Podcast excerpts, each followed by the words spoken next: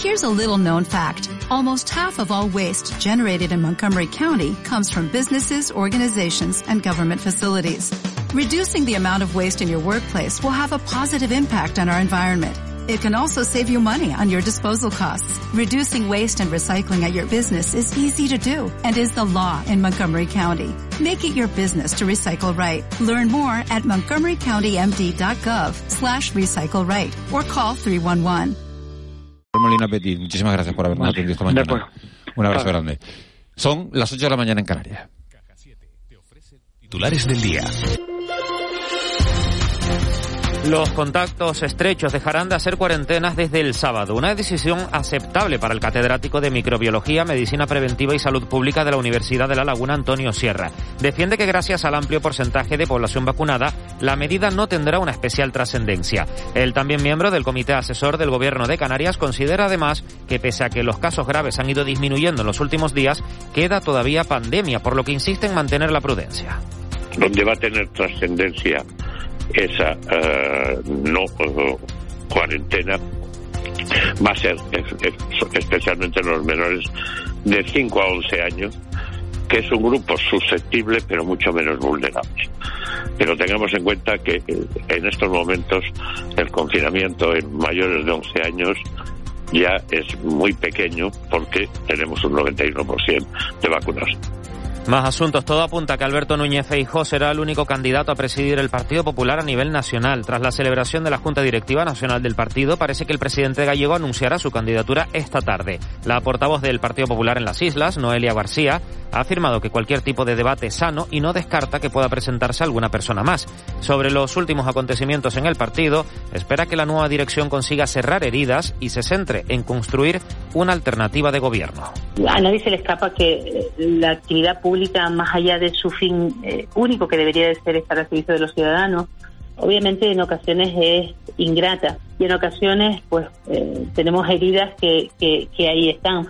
Pero yo creo que la nueva dirección, y es lo más importante, mm, más que entrar a purgar, lo que intentará es, eh, como digo, centrarse en ofrecer un proyecto alternativo para España y sobre el conflicto entre Rusia y Ucrania, España enviará 150 militares a Letonia para reforzar la frontera rusa. Se sumarán a los 350 efectivos españoles desplegados en ese país que forma parte del batallón multinacional de la OTAN. Además, la portavoz del gobierno ha defendido que España enviará armas a Ucrania a través de los envíos pactados en la Unión Europea y no por su cuenta.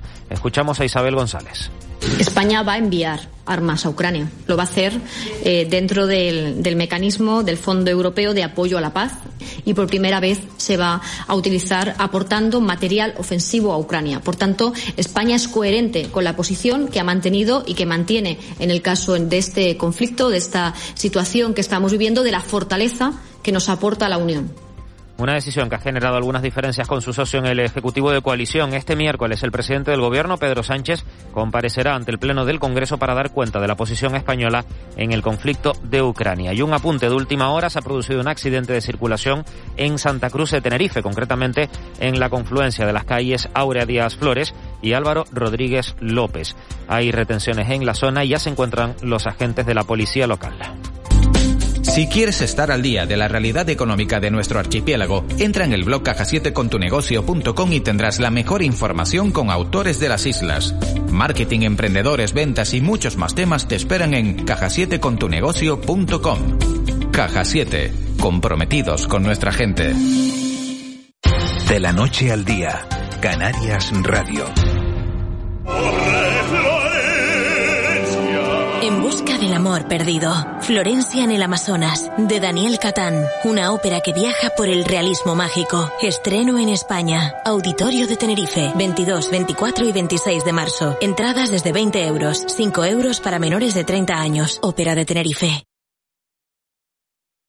8 de marzo. Con M de motivación. M de movilización. M de movimiento. De mañana. De mujer.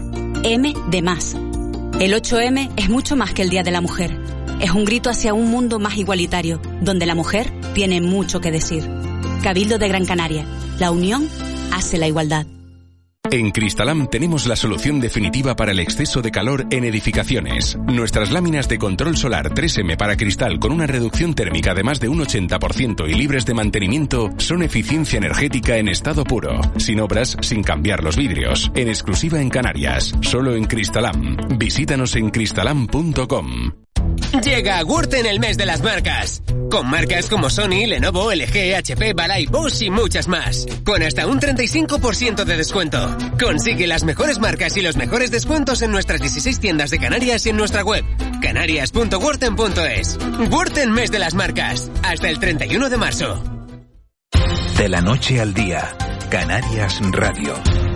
8 y 5 de, de, la mañana de este miércoles 2 de marzo se acaban de conocer los datos del paro. El paro ha caído en 11.394 personas en el mes de, de febrero con récord de contratos indefinidos. El número de desempleados de, bueno, después de, del mes de febrero es el mayor descenso que se produce en febrero desde 2015 y deja el total de, de parados en España en 3.111.000 personas. La afiliación a la seguridad social siguió al alza con 67.000 111 empleos más y como decimos la contratación indefinida marcó un récord. Luego les vamos a dar los datos pormenorizados en, en Canarias.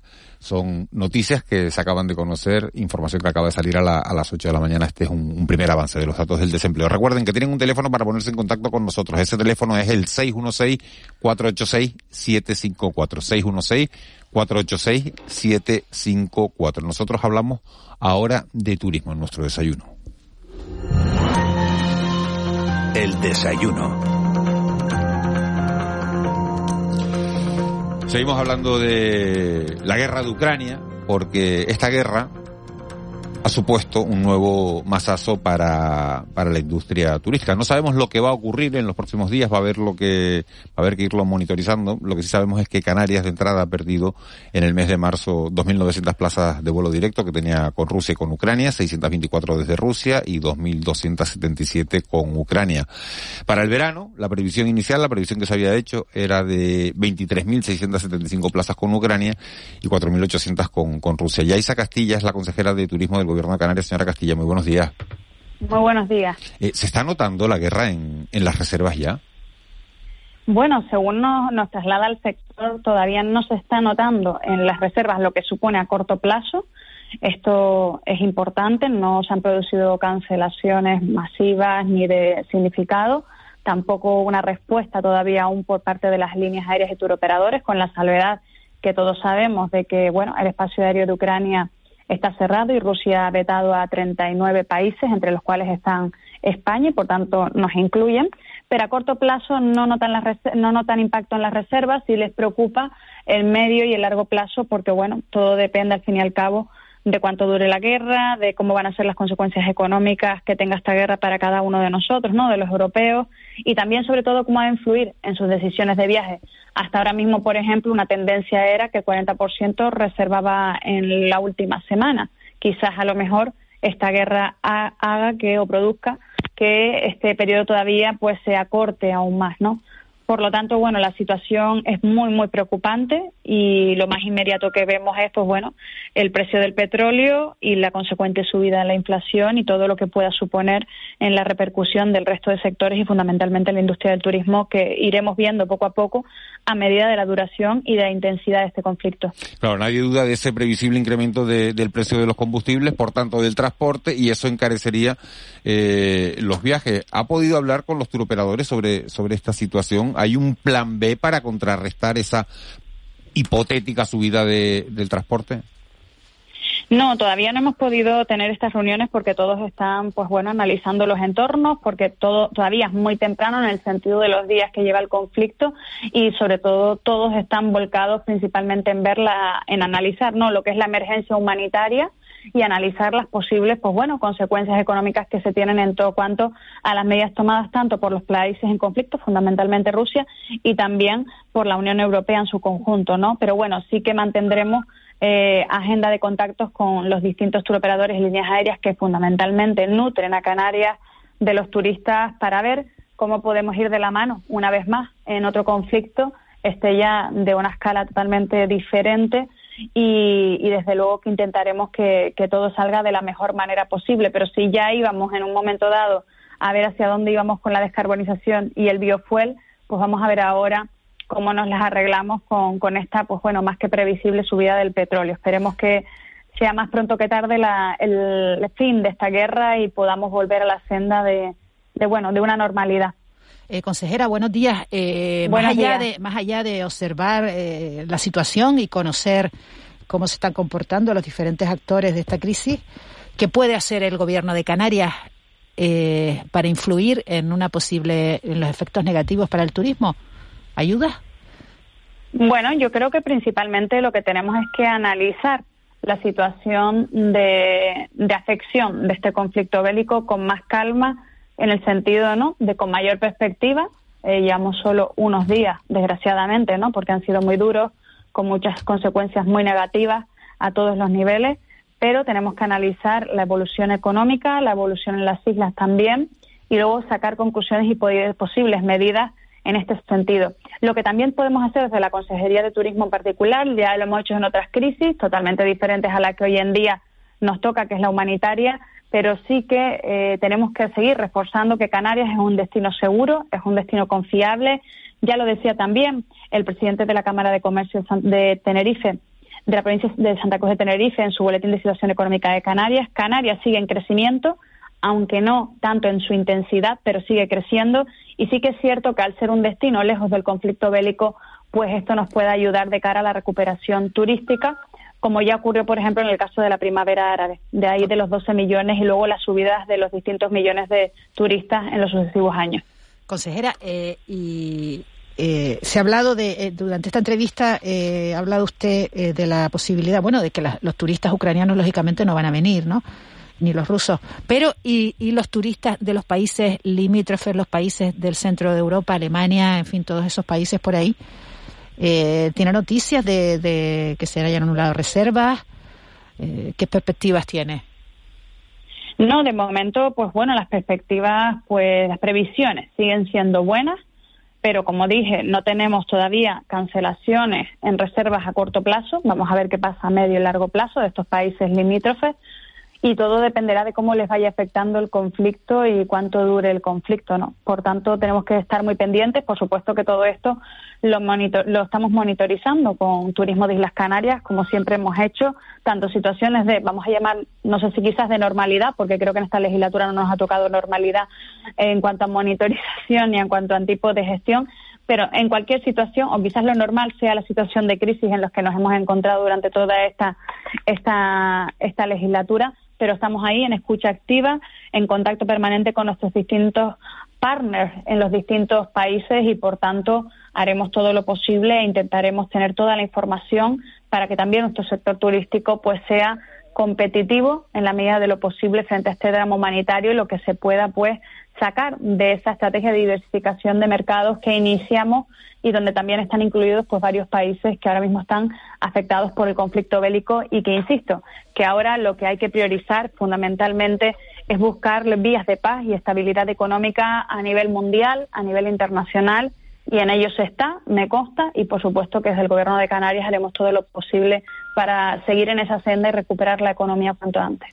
Eh, consejera, porque vamos a ver, por situar un poco cifras, mm, los, visitantes de Ucrania y Rusia son, son mercados que estaban en ascenso, que cuántos turistas ucranianos venían, cuántos rusos, rusos parece que no tanto como hace unos años, eh, sin embargo polacos, por ejemplo, por decir Polonia es un país claro que, que, que por ejemplo Fuerteventura estaba yendo mucho, ¿de qué cifras estamos hablando? no, sé, no sé, no, sinceramente no sé en qué fechas preguntarle. Vamos a decir antes de la pandemia, porque, porque aquí hemos perdido todos un poco el sentido de la medida, ¿no?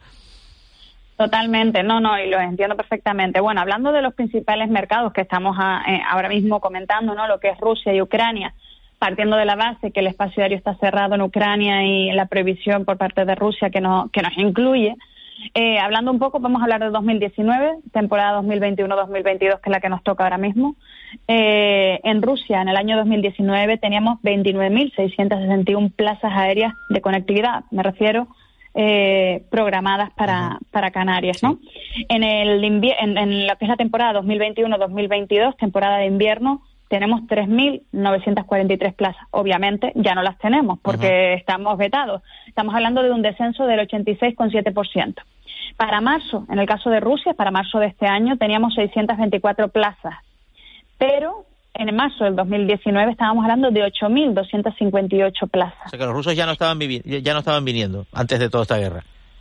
Bueno, sí estaban viniendo. Nunca han sido un mercado cuantitativo significativo para Canarias, pero sí cualitativo que nos importa mucho en ese perfil, en ese devenir del turista que queremos, que tiene un mayor gasto en destino que los demás, contrata por regla general solo alojamiento, con lo cual te diversifica y redistribuye la riqueza en Canarias. También tiene una mayor estancia, con lo cual que esto nos permite, además de aumentar el gasto en destino, nos permite una menor, una menor dependencia de la conectividad y, por tanto, mejorar nuestra lucha contra el cambio climático. Es un turista que, desde luego, que nos interesa económicamente y por muchas razones en este sentido, pero ahora mismo la cosa pues está parada.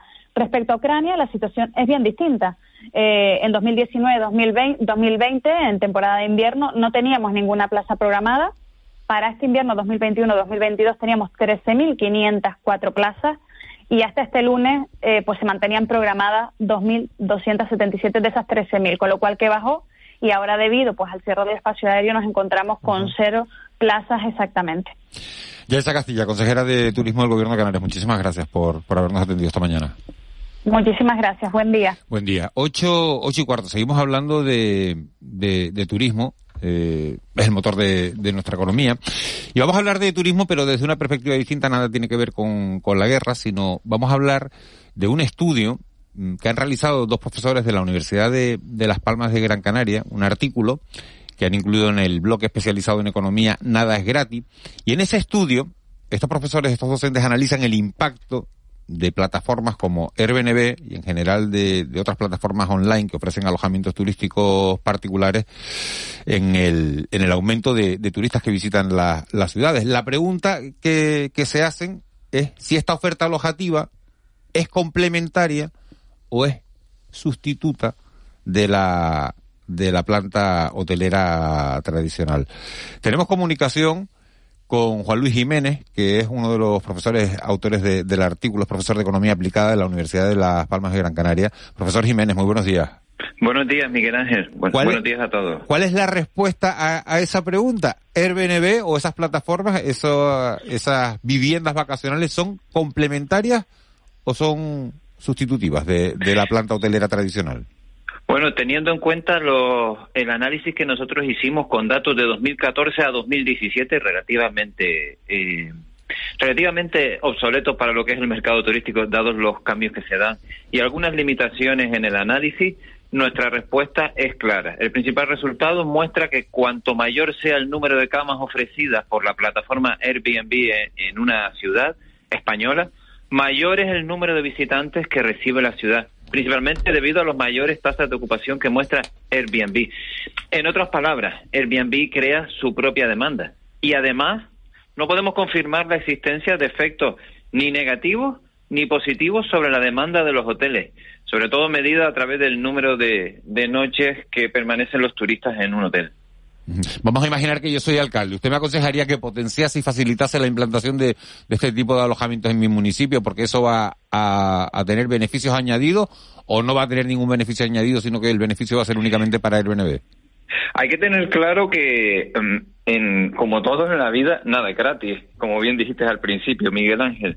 El, el desarrollo de las plataformas como Airbnb y demás ha tenido efectos positivos y negativos sobre las ciudades en las que se en las que se ubican, principalmente los problemas de gentrificación, eh, aumentos en los precios de alquileres, de viviendas, etcétera, se han derivado de, entre otras cosas, entre otros factores, de la aparición de este tipo de plataformas. Básicamente porque cuando uno es propietario de, de una vivienda, puede destinarla bien al alquiler tradicional o al alquiler turístico. Y si el alquiler turístico es más rentable, obviamente lo destinará a eso, en detrimento de las primeras.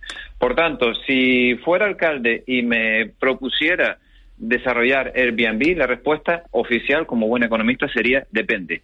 Depende de lo que quiera desarrollar o cómo quiera desarrollarse el municipio. Porque, por otra parte, el efecto positivo está en, el turismo que nosotros hemos detectado ahora mismo y que ahora mismo, eh, Miguel Ángel, hay una literatura académica abierta que está encontrando efectos positivos del desarrollo de este tipo de plataformas en las ciudades en forma de aumento de los ingresos de los comercios de la zona. Es decir, los restaurantes de la zona aumentan, incluso en Estados Unidos encontraron em, más del 12% del crecimiento de los ingresos a partir del aumento de, de este tipo de plataformas. Es decir, es capaz de diseminar mejor los resultados o los beneficios de este tipo de plataformas sobre la economía, la economía local, la economía del municipio. Así que efectos positivos, pero también efectos negativos. eh, profesor Jiménez, buenos días. buenos días, Ángeles. Y, y, quién, ¿Y quién le pone freno al, al crecimiento? ¿Cómo debe cómo se autorregula el crecimiento de estas plataformas o si no se autorregula, quién debe, debe, regularlo, ¿no? Porque si es tan beneficioso y produce tantos réditos, pues crece, ¿no? Sí, sí, sí, sí, claro. Es decir, eh, en, en, este tipo de situaciones el papel del Estado es el, bueno, es, es, el único que debería intervenir si es que es necesaria la intervención. Repito, hay efectos positivos y efectos negativos. Lo que se tiene que sopesar es si los efectos positivos superan a los negativos. Y el problema de todo esto está siempre en, en España y en la mayoría de países en que la evaluación de las políticas normalmente no se realiza.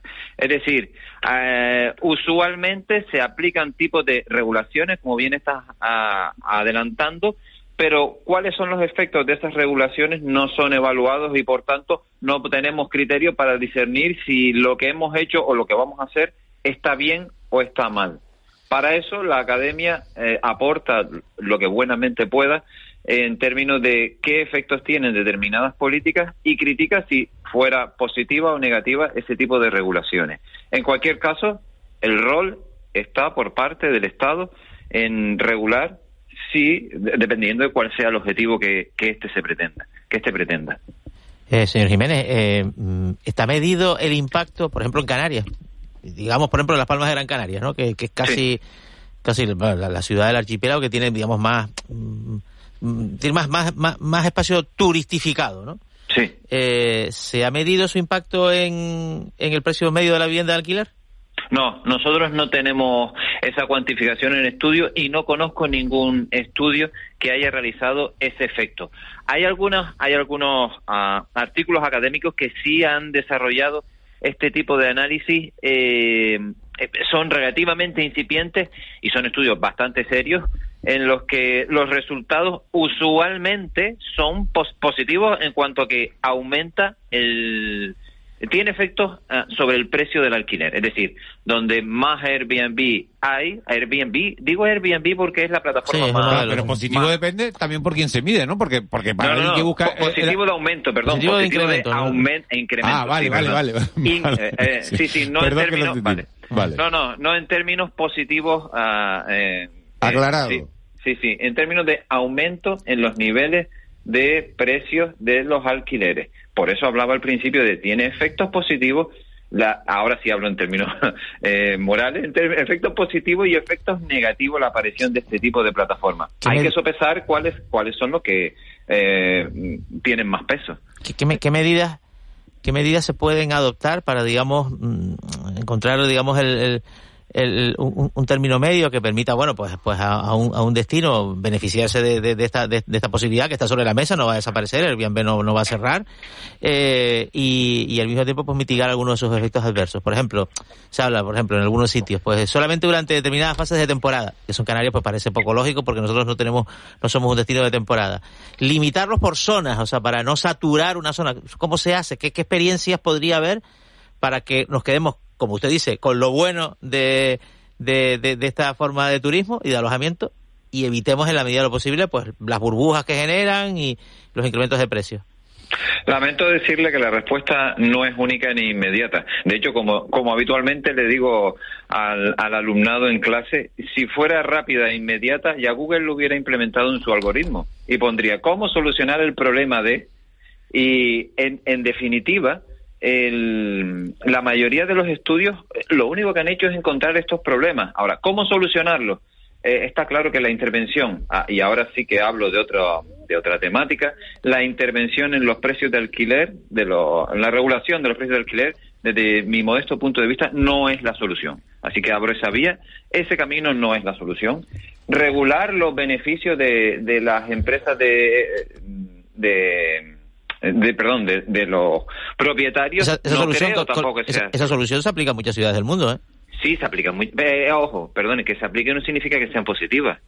De hecho, varias de, las de los análisis que se han realizado sobre esas ciudades que usted me comenta son negativos, es decir, tiene efectos negativos sobre los individuos. En Alemania incluso muchas de los la, la regulación de alquileres ha supuesto que muchos de los jóvenes que iban a acceder al mercado de nueva vivienda no pudieran hacerlo porque lo- al final lo que están haciendo es no mejoran los la las viviendas, los caseros no las actualizan, eh, dejan fuera a los jóvenes que son los que más necesitan ese tipo de acceso a la vivienda, etcétera. Así que los eso esto da para otra discusión mayor, pero los efectos no son positivos eh, claramente. De hecho, si fueran positivos, todas las ciudades del mundo lo harían. Todas, absolutamente todas. Por tanto, tiene efectos negativos y la academia lo ha mostrado, ¿eh? lo ha evaluado, los efectos negativos. Eh, profesor eh, Jiménez, eh, ¿incluye el, el estudio eh, este fenómeno que ha surgido al, al calor, ¿no? Desde el auge de la vivienda vacacional, que son empresas que compran un edificio entero y dedican el edificio entero a, a, a vivienda vacacional. ¿Esto, ¿Esto está incluido? ¿En qué manera distorsiona el mercado? ¿En qué manera no es lo que, lo que, lo que concluye su, su estudio?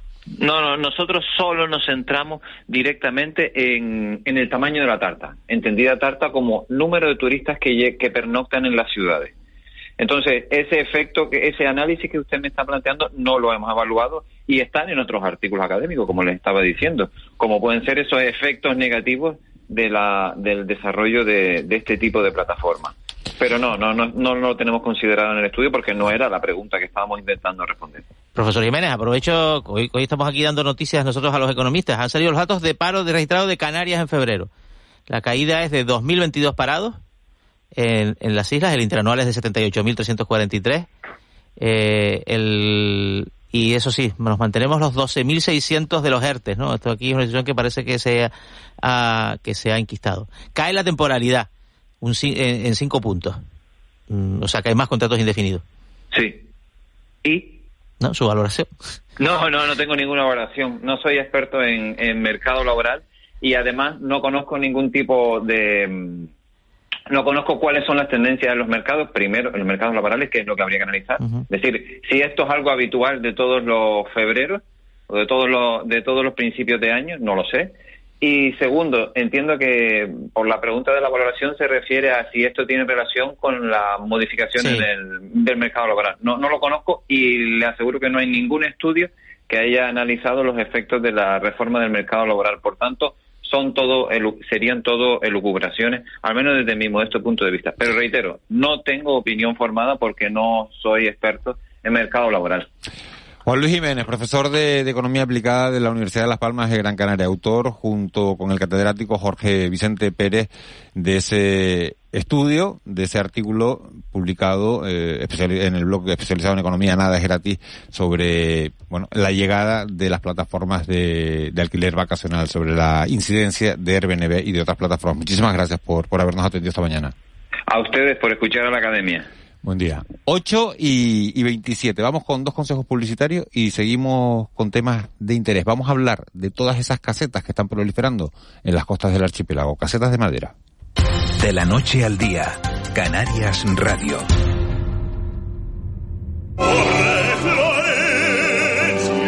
En busca del amor perdido. Florencia en el Amazonas, de Daniel Catán. Una ópera que viaja por el realismo mágico. Estreno en España. Auditorio de Tenerife. 22, 24 y 26 de marzo. Entradas desde 20 euros. 5 euros para menores de 30 años. Ópera de Tenerife. ¿Eso que suena es pollo crujiente? ¿Qué va? ¿De verdad que no es pollo crujiente? Mm, sí, pero es el pollo crujiente de McDonald's. Ven y disfruta del sabor de la nueva American Style Chicken con salsa búfalo. El pollo crujiente y jugoso está en McDonald's. De la noche al día, Canarias Radio.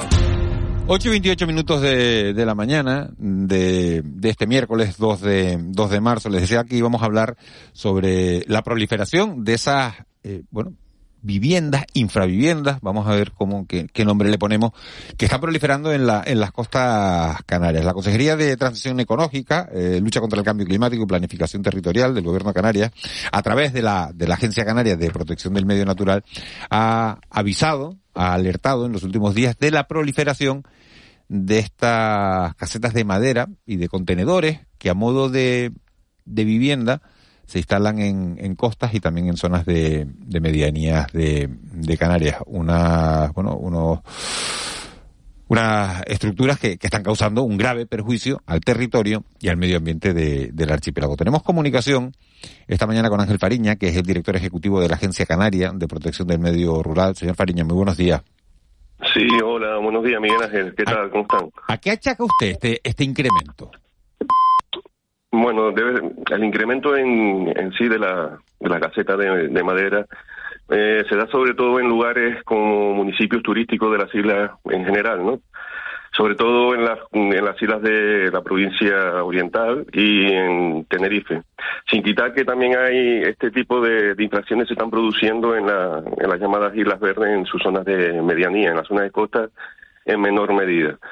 Puede ser debido también a, un tema de segunda residencia donde pasar las vacaciones o, los fines de semana los propios los propios canarios y canarias o también debido a un tipo de turismo que nos llega a las islas de esa manera, ¿no? Que tienen una experiencia un poco vamos a llamarlo así tipo tipo hippie, pues que no quiere decir que no tengan poder adquisitivo, pero quieren tener esa experiencia de vivir en un en un área natural y salvaje. O sea, que estamos hablando más de personas que buscan una segunda residencia que de gente sin recursos que busca estos enclaves para vivir? Se da la, dan las dos situaciones, ¿no? Aunque yo creo, creo, es un tema, una opinión que tengo personal que se da más también un tema de ocio. Hay esa segunda variante que es un tema social que en la agencia pues realmente no lo podemos trabajar como se debiera, esto debería ser un tema de asuntos sociales, sobre todo de ayuntamientos, cabildos y la propia Consejería de Asuntos Sociales pero también se puede dar, también se puede dar, ¿no? Sobre todo en algún barranco de las islas de Tenerife, en las vertientes, no en el barranco en sí, porque incluso se sabe en la ley y saben que en suelo hidrológico, pues las competencias van a ser del Consejo Insular de Agua y, evitan esa problemática, lo llevan más bien a lo que son las vertientes de los barrancos en, en los perfiles, donde ya ahí el, el ámbito competencial pues puede ser del gobierno de Canarias. Pero bueno, es, se da, se da las, las, dos situaciones. Cuando se da la segunda situación que estamos hablando de que es un tema social, ya nos ponemos en contacto con los ayuntamientos para intentar paliar de otra forma eh, el problema social, sobre todo antes de, de proceder a, al expediente y al restablecimiento de la situación. Estamos pendientes en este archipiélago de la transferencia de, de ley de costa. Cuando se produzca esa transferencia, eh, señor Fariña, esto nos ayudará a tener un, un litoral respetuoso con el medio ambiente. ¿Se va a endurecer la vigilancia? Yo entiendo que no, no es tampoco el hecho de que tengamos nosotros la competencia lo que debiera llevar a cabo una mayor eh, vigilancia en nuestras costas. Yo entiendo que esto se puede paliar de otra forma o de otra manera. Desde la agencia, la última vez que estuve en vuestra casa, en Canarias Radio, os estuve explicando que nosotros trabajamos tanto con la CEPRONA como con la Policía Canaria, que tiene una, ahora una unidad administrativa nueva que se dedica también a temas medioambientales para intentar de esta manera eh, tener todo el enfoque de el enfoque de vigilancia de, de, las ocho islas. Hay que tener en cuenta que es difícil a veces porque cada isla tiene su, su perfil, ¿no? Su perfil y hay sitios donde podemos verlo a, vista y hay otros sitios donde hay que acceder, ¿no? Pero este, esta detección que estamos teniendo precisamente esa colaboración que estamos realizando y, los propios ayuntamientos a través de sus alcaldes me han transmitido que, se está dando sobre todo en, áreas de ya más bien de medianía, no tanto de costa, que, se dan estas situaciones, porque claro, en, en áreas de medianía en islas como Tenerife o La Palma o incluso La Gomera, eh, se puede, vamos a decirlo de esta manera, esconder la infracción en sí y cuando te vas a dar cuenta ya tienen levantada ahí una edificación, ¿no? Eh, pero por eso estamos estamos teniendo esa sensación de que los números del año 2021 en el tema de infracciones mm, constructivas van a ser un poco mayores. El tabel de costa no va a ser tanto porque es verdad que llevamos ya dos años realizando un trabajo más de, de detección y aunque a lo mejor la población no lo no lo, no lo ve. Estamos realizando un trabajo en costa mayor que en, que en, que en otras ocasiones. Eh, seguir trabajando, seguir para adelante, lo que sí es advertir, como dice la nota, que estamos en ello, que no, no quiero que después nadie se lleve la mano a la cabeza porque le caiga una multa que puede ser pues sustanciosa. En, hasta 300.000 mil euros, dice usted que... Sí, sí, claro, de, de, la, se suele calibrar según la edificación en sí. Tengamos en cuenta que el, antes estaban hablando ¿no? de la plataforma de vivienda vacacional.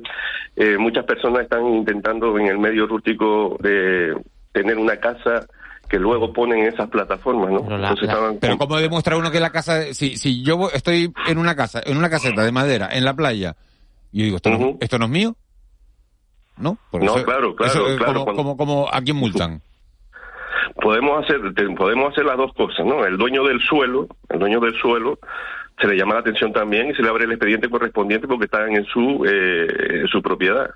Ya que está en la propiedad, pues también se le abre su expediente correspondiente a los dos.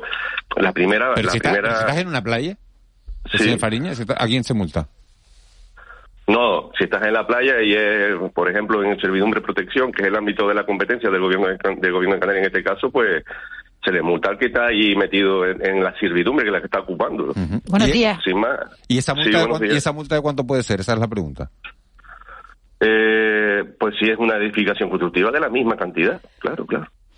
Eh, claro, bueno... otro tema, otro tema son las acampadas, ¿no? Que tienen unas multas que ya son de menor eh, cantidad, también se, también se sanciona, pero las cantidades pueden ser en alrededor de entre 150, 500, 600 euros, ¿no? Es diferente, diferente. Buenos días, eh, señor Fariña. ¿De cuántos casos estamos hablando y en qué islas es el mayor este, este fenómeno? El fenómeno costero, pues, se está dando sobre todo en las islas de la, de la parte oriental de, la, de Canarias, eh, Fuerteventura, Lanzarote, Gran Canaria y en Tenerife, sobre todo, ¿no? Eh, no quiero decir que puede ser que también en las Islas Verdes, llamadas verdes, también las, no, exista, pero en menor cantidad. Esto en cuanto costa. El tema de medianía es, es generalizado, ¿no? Generalizado. Esto, pero es un proceso, es un proceso nuevo o es un proceso que ya no. No, no que sea un proceso, yo no entiendo que sea un proceso nuevo, por, el, por ejemplo, el tema de los contenedores, pues hay islas que llevaba ya un, un par de años que se está haciendo esta práctica que no, que no es buena. Eh, hay muchas veces que los contenedores lo utilizan con fines agrícolas y al final lo que resulta es que es una vivienda encubierta, ¿no?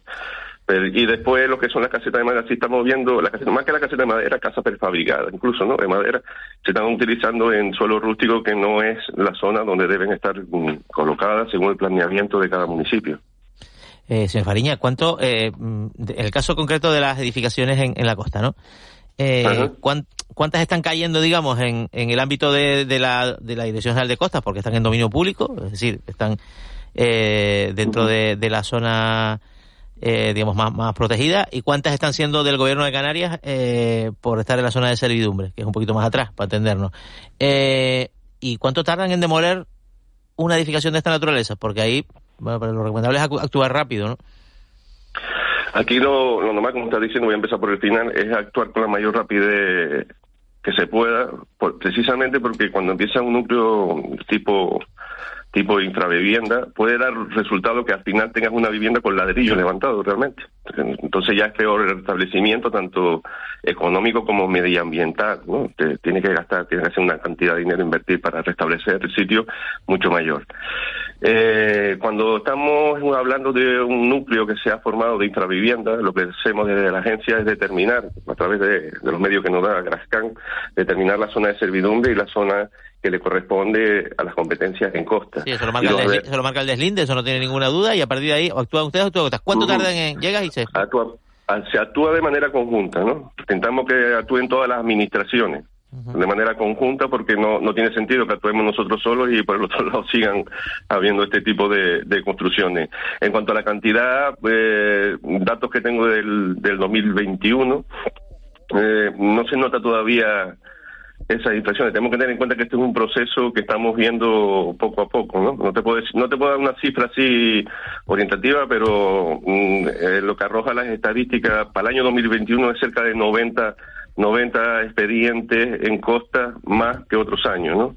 más, de más que otros años. Y también tengo tenemos una, una ligera subida en lo que son las inflaciones urbanísticas, que aquí también puede tener eh, sentido que haya eh, suelo rústico costero, ¿no? No quiere decir que solamente sea la servidumbre, sino suelo rústico que es de, cercano a costa, que también se pueden producir este tipo de infracciones. Ángel Fariña, director ejecutivo de la Agencia Canaria de Protección del Medio Natural. Muchísimas gracias por, por haber estado con nosotros, bueno, y por advertir de que, bueno, estos comportamientos eh, ilegales, estos comportamientos tienen unas consecuencias, son multas eh, de cuantías elevadas para todo aquel que, bueno, que, que, se coloque en zonas en las que está, en las que está prohibida y zonas que acaban afectando de, de manera notable al medio ambiente. Muchas gracias por habernos atendido esta mañana. Muchas gracias a ustedes y cuando quieran, para pues aquí estamos. Saludos a, los, a los radio oyentes de Radio Canaria y muchas gracias. Muchas gracias, Miguel Ángel. Un saludo, un abrazo grande. 8 y 39, vamos con unos consejos publicitarios y nos metemos en, en, tiempo, de, en tiempo de tertulia, en tiempo de mentidero. De la noche al día, Canarias Radio. ¿Buscas cómo vender o comprar tu propiedad? En Bin Canarias somos especialistas en la venta de inmuebles residenciales y comerciales en Tenerife. Contamos con seis oficinas ubicadas en el sur de Tenerife y nuestro personal habla 14 idiomas. Bin Canarias, el mejor servicio para los mejores clientes de la mejor inmobiliaria. Contáctanos en el 922 78 72 10. 8 de marzo. Con M de motivación, M de movilización. M de movimiento, de mañana, de mujer, M de más. El 8M es mucho más que el Día de la Mujer. Es un grito hacia un mundo más igualitario, donde la mujer tiene mucho que decir. Cabildo de Gran Canaria. La unión hace la igualdad. Busca del amor perdido. Florencia en el Amazonas, de Daniel Catán. Una ópera que viaja por el realismo mágico. Estreno en España. Auditorio de Tenerife. 22, 24 y 26 de marzo. Entradas desde 20 euros. 5 euros para menores de 30 años. Ópera de Tenerife. De la noche al día. Canarias Radio. El mentidero. 8 y 41 minutos de, de, la mañana. Seguimos en tiempo de radio, de la noche al día, aquí en la sintonía de Canarias Radio. Nos metemos en tiempo de tertulia. Siguen con nosotros Ángeles Arencibia y Juanma Betancourt. Se incorpora Sergio, Sergio Gutiérrez desde la isla del Meridiano, desde la isla del Hierro. Sergio, muy buenos días. Hola, buenos días. Saludos, Miguel Ángel. ¿Cómo estás? Muy bien. Y aquí al pie del cañón. Al pie del cañón. Y en el otro extremo del archipiélago, Manu Ribeiro, que está en la isla de Lanzarote hoy, ¿no, Manu? Muy buenos días, sí, señor. Buenos días. Bueno, que vamos a empezar, no vamos a empezar con Ucrania, y vamos a empezar con los datos del paro, que parece que son, que son buenos, que son, que son positivos, ¿no? ¿Qué, valora, ¿Qué valoración hacemos? En Canarias, eh, el paro registrado, 205.000 personas, caen el, el dato mensual en, en 2.000 personas, 2.000 parados menos, y la cifra interanual se sitúa con un, con un descenso de 78.000 personas menos, de 78.000 parados menos con respecto a febrero del año pasado, que estamos hablando de una caída del 27, del 27%, ¿no? Bueno, a nivel yo, creo que se, está, que, se está viendo, yo creo que se está viendo desde desde eh, finales del verano del año pasado, inicios del otoño, se está viendo una recuperación paulatina de la actividad turística y al mismo tiempo eso pues ha conllevado que muchas personas hayan salido de los ERTE y que muchas personas se hayan reincorporado a sus puestos de trabajo. Se está viendo eh, a nivel estadístico cifras similares eh, a las que se registraban en los meses previos justo a, la pandemia y, al primer estado de alarma a principios del año 2020, finales del año 2019. Y eso eso que se, que se aprecia en las estadísticas también se ve en pequeños detalles. Por ejemplo, el fin de semana pasado, colas para coger taxis en eh, el aeropuerto César Manrique Lanzarote. Eso es un indicador.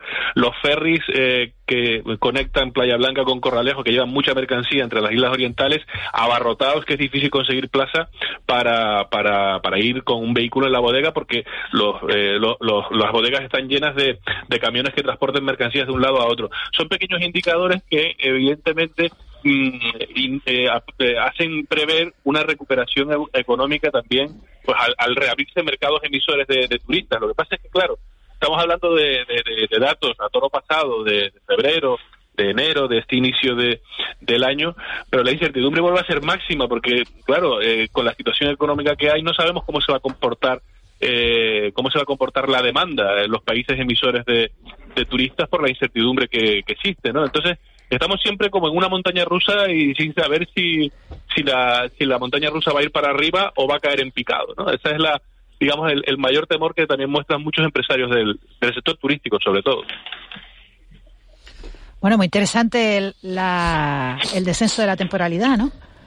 Y aquí, aquí como un dato bueno y otro malo, ¿no? El, el dato de, de, de, bajada del paro bueno, es moderado, tampoco para tirar, tirar, no para tirar voladores. No, dos, dos, dos mil trabajadores menos en, en el mes de febrero no es para tirar no, voladores. No es para tirar voladores. El, hay un hay un dato muy bueno que es lo que dice Ángeles, ¿no? Está claro que se, se, incrementan los contratos indefinidos por segundo mes consecutivo después de la entrada en vigor de la reforma laboral y desde luego que como dijo Juan Luis Jiménez, eh, eh, la, la, academia todavía no va a validar eh, este asunto como una demostración empírica, pero bueno, algo, pero está pasando. Algo está, está pasando, pasando ¿no? algo dice, ¿no? Y luego los 12.600 trabajadores en ERTE, en Canarias, hay, hay, que tener en cuenta que hay casi 2.000 que son de La Palma, ¿no? Pero es como un dato que se ha quedado ahí congelado, ¿no? Entonces, claro, mm. los ERTE acabarán, más temprano que tarde acabarán. ¿Y qué va a pasar con esos trabajadores, no? Pasarán a incrementar las estadísticas de desempleo porque ahora no están en esas estadísticas de desempleo. Y este es un poco el, el evento más alarmante no quizás la, nos indica la existencia de vamos a decir de empresas zombies no que, que, que, que, se han quedado ahí también pues pues atascadas en la pandemia y que no van a volver a abrir. Sí depende de cuánto dure no de cuánto dure el conflicto de Ucrania muy importante no a ver cómo cómo afecta no a esta a esta circunstancia. ¿no? ¿Qué es lo que más les, llamamos la, más les ha llamado la atención de lo de Ucrania de, la, de las últimas horas? De todo, lo que está, de todo lo que está, de todo lo que está ocurriendo, de las mil vertientes, el, el discurso de, de Zelensky, la, el gesto de la Unión Europea de aplaudirle, pero decir, bueno, sí, pero esta, esto va despacio. Hombre, hay, hay, hay varias cosas, Miguel Ángel. Yo, sin duda, destacaría el, el, nivel del pueblo ucraniano, ¿no? La lucha frente, el chico frente al grande, ¿no? Me ha llamado poderosamente la atención una frase de la ministra y portavoz del gobierno, Isabel Rodríguez, ¿no? En, en el tema de que España va a enviar armas a Ucrania, pero matizando dentro del Fondo Europeo. No, pero ya no, ya, ya, no, ya no, Sergio. Ah, ya no. Sergio, ah, ya no. Sánchez acaba de decir que, que, la vamos a mandar directamente. Pues, pues lo bueno, ha recibido críticas, ¿no? De, de, de blandito, claro. de blandito eh, y, y, ahora en, en, su comparecencia en el Congreso que está haciendo ahora mismo ha dicho que no, que sí, que, que como los demás. Ahí Va a como los demás. Lo, lo, lo, que no ha dicho es cuáles, porque otros países sí. De hecho, Zelensky, es una cosa muy curiosa lo de Zelensky, eh, decía, acabo de hablar con el primer ministro de Bélgica y nos van a mandar 400 misiles anticarros y era como especificaba como no sé como el, el, el inventario no de, sí, sí. Eh, de las de las donaciones o es que esto es una cosa en fin no frivolizarlo no eh, son armas letales no un, mm. un, un, un, un javelin que, que, es el que es un poco el, el, misil americano que usa la OTAN de como arma anticarro es un es, es un bazooka del de siglo XXI, o sea, es, es muy moderno. Eh, tiene, tiene el principio del, es básicamente el arma que se le está dando, ¿no? Que es el, el, dispara y huye, ¿no? Tú, tú lo disparas y el misil va solo, no... El, la, el, el proyectil va solo, ¿no? Está, tú, está, estamos aprendiendo tanto de... Tú te, de, se entiende de, y sales corriendo sí. Por, para que no te disparen, para empezar, eh, y... Ayer estaba viendo unas, unas imágenes de los, los, helicópteros rusos que cuando están sobrevolando la, la zona van lanzando unos fuegos artificiales no para que para que el misil, para distraer sí, para, sí. para que el, para que el misil se desvíe sí, porque el misil va buscando el calor, calor el calor del motor del helicóptero entonces lo que hace lo que hace el helicóptero es lanzar son las contramedidas eh, se, está, eh, se, están denunciando el uso de armas prohibidas ¿no? Bueno las bombas de racimo las bombas, las bombas de racimo las bombas de racimo y, y bombas de vacío termo, las bombas de... de vacío o termonucleares termobáricas sí sí termobáricas. sí sí que son bueno que pero lo que producen son incendios no claro se usan contra edificios los volatilizan mira está hablando Pedro Sánchez precisamente de la tribuna de, del Congreso de los diputados sobre Ucrania. Vamos a ir al presidente. De nuestro país. Cuando hablamos de autonomía energética, señorías, hablamos de reforzar y redoblar e intensificar esta transición energética que venimos haciendo desde hace ya tres años. Como saben, la hoja de ruta del Gobierno hacia una economía más limpia y descarbonizada está claramente marcada en el Plan de Recuperación, Transformación y Resiliencia que aprobó la Comisión Europea. Bueno, está hablando de, de energía ahora, está mm. hablando de una comparecencia a petición propia del presidente de, del Gobierno para explicar la actuación española dentro de la crisis ucraniana. Y a ver qué dice Podemos y qué dice Vox. Claro. Y el PP quiere, intervi y el PP quiere interviene, que entiendo que no será Pablo Casado. Mm. Hombre, y volviendo a, estos días de, invasión eh, rusa, eh, lo que sí está llamando muchísimo la atención es la, crueldad de, Putin a medida que pasan las jornadas, ¿no? Porque, en fin, ya se están reportando eh, ataques masivos contra la población civil, contra zonas residenciales. La ONU ayer notificaba o confirmaba la muerte de 136 civiles y de 13 niños. Según el gobierno de, Ucrania, son 16 niños muertos. Es decir, cuando Putin dice que lo que quiere es desmilitarizar y desnazificar el país, Ucrania, es decir, eh, mm, eh, está mintiendo defender a los ciudadanos, y defender a los ciudadanos de su gobierno, es decir, está mintiendo clamorosamente y está atacando y se están viendo las imágenes de cómo están atacando áreas residenciales y a la población civil. Eso, va, a ir a peor, Va a ir a peor, va a ir a peor, los americanos, los americanos cuando en Vietnam empezaron a, complicarse las cosas, ¿qué hicieron? Pues meter más soldados, más potencia de fuego, más bombardeos, usar napal.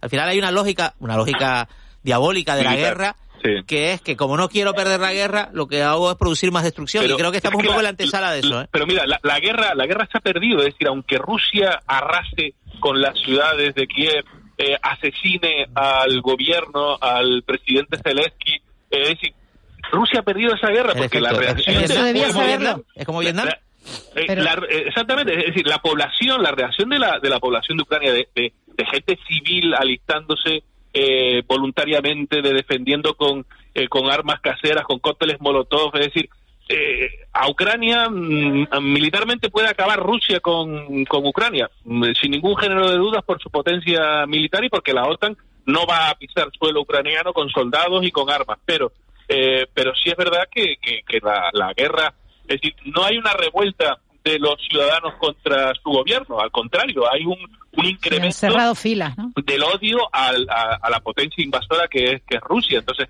eh, lo que está haciendo Putin es fortalecer un régimen, un gobierno que quería destruir, ¿no? Y aunque lo destruya militarmente, no va a conseguir eh, destruir eh, e-, ese sentimiento de unidad que, se ha incrementado en, en, Ucrania. Entonces, eso unido al aislamiento internacional eh, que se está produciendo en las últimas jornadas y que va a ir a peor, por mucho que tenga el apoyo de, de China, evidentemente eh, es un apoyo importante que tiene Rusia, que se va a ir debilitando probablemente a medida que pasen las jornadas y a medida Pero ahora que mismo es muy importante civiles, el papel de eh, China.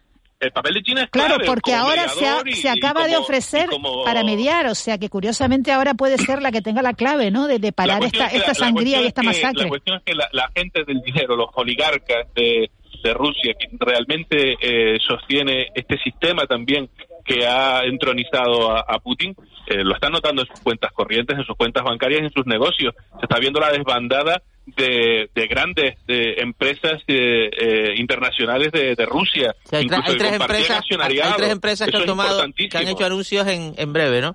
O sea, en las últimas horas, que son Exxon, Petrolera, Petrolera Boeing Boeing, eh, que claro, que la mitad de los aviones comerciales que, que, vuelan en Rusia son Airbus o Boeing, o sea, no son aviones de fabricación rusa, son aviones de fabricación europea o americana. Y Apple, eh, que Apple dice que ya no les envía más iPhone. El, que, la, mitad de Ojo, y, que, y que China, y que China eh, está de perfil, o ha estado de perfil hasta el momento, por sus lazos con, con Rusia, hasta que le empieza a tocar también eh, el bolsillo. Es decir, los chinos no quieren guerras con Occidente, por lo menos yo creo que eso es evidente a pesar de ciertas ciertos mensajes y cierta retórica que utilizan en ocasiones, sobre todo contra Estados Unidos. Pero no les interesa una guerra con, lo que se llama Occidente, les interesa ganar dinero, que es a lo que se dedica. Hay un libro de, de Ken Follett que, que, se titula Nunca, que está escrito hace un año, no, no es de ahora, sino que está escrito hace un año, y que habla de una, de una posible tercera guerra mundial, en la que, en la que precisamente el mediador es China, fíjense. Es que es curioso, yo, yo me preguntaba la semana pasada, discúlpame Ángeles, me preguntaba la semana pasada, después de las sanciones económicas que ayer se aplaudía al Parlamento Europeo la entrada de Ucrania en la Unión Europea como miembro de pleno derecho, ¿qué pasará? Todavía lleva su trámite, ¿no? ¿Qué pasará cuando Ucrania sea un miembro de pleno derecho de la Unión Europea? Porque ya estarías atacando a un país miembro de la Unión Europea, ¿no? ¿Qué pasaría entonces, no? ¿Qué sucedería? Sería un dilema, porque no, sería, no, sería de la OTAN, no sería, claro, no sería de la OTAN, pero sí de la Unión Europea. Es como si ahora Rusia atacara a Finlandia. ¿Entraríamos en guerra con Rusia? Bueno, casi estamos en guerra con Rusia, las cosas como son. Si estamos dando armas al, al, que está combatiendo contra Rusia, casi estamos en guerra con Rusia, ¿no?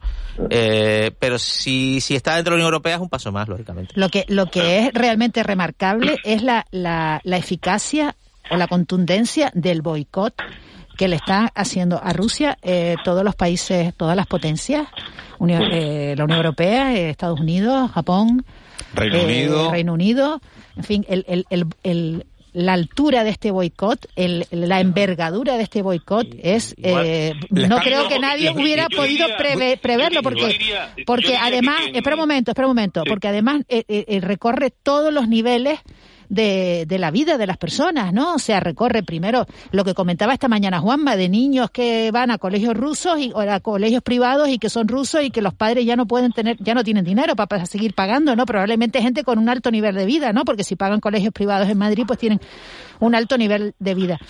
El tema del deporte, el tema de, de, otras esferas como la misma Eurovisión, que, que parece una anécdota, pero que tiene, que tiene su, tiene su, su, su, lectura, ¿no? O sea, los ciudadanos rusos, oye, es que nos estamos quedando solos, ¿no? Totalmente aislados. Yo creo que esto es muy importante, ¿no? Bueno, eh... yo, yo, diría que quien está encabezando o quien está como punta de lanza de esa, de esa estrategia de aislamiento a Rusia es el Reino Unido, donde precisamente el, el capital ruso tiene mucha influencia, ha sido un paraíso para, para, para el dinero ruso, ¿no? London Grado. Y, a Boris Johnson le viene de perillas, vamos. El, hombre, le, le, viene, de perillas. Para tapar sus vergüenzas claro. y tomar la gestión en otros ámbitos. Bueno, estamos hablando... Acaba Manu, perdona. Sí, sí, sí, pero, pero me, me, me, me, parece remarcable lo coordinado, por un lado, de esa eh, estrategia de aislamiento y por otro lado, eh, que realmente quien está reprimiendo las voces críticas en su país es Putin, que, eh, en fin, que está deteniendo a quien se manifiesta en contra y está eh, mostrando una cara autoritaria que es la que dice combatir en Ucrania. Otra cosa es lo de lo que estaban apuntando de la integración en la Unión Europea, que yo creo que, aunque haya una declaración política ayer en el Parlamento, una declaración política a favor de, esa, de esa vía de integración en la Unión Europea, yo sí creo que eso no se va a producir a corto plazo porque hay una serie de requisitos que cumplir y Ucrania y su gobierno no los cumple.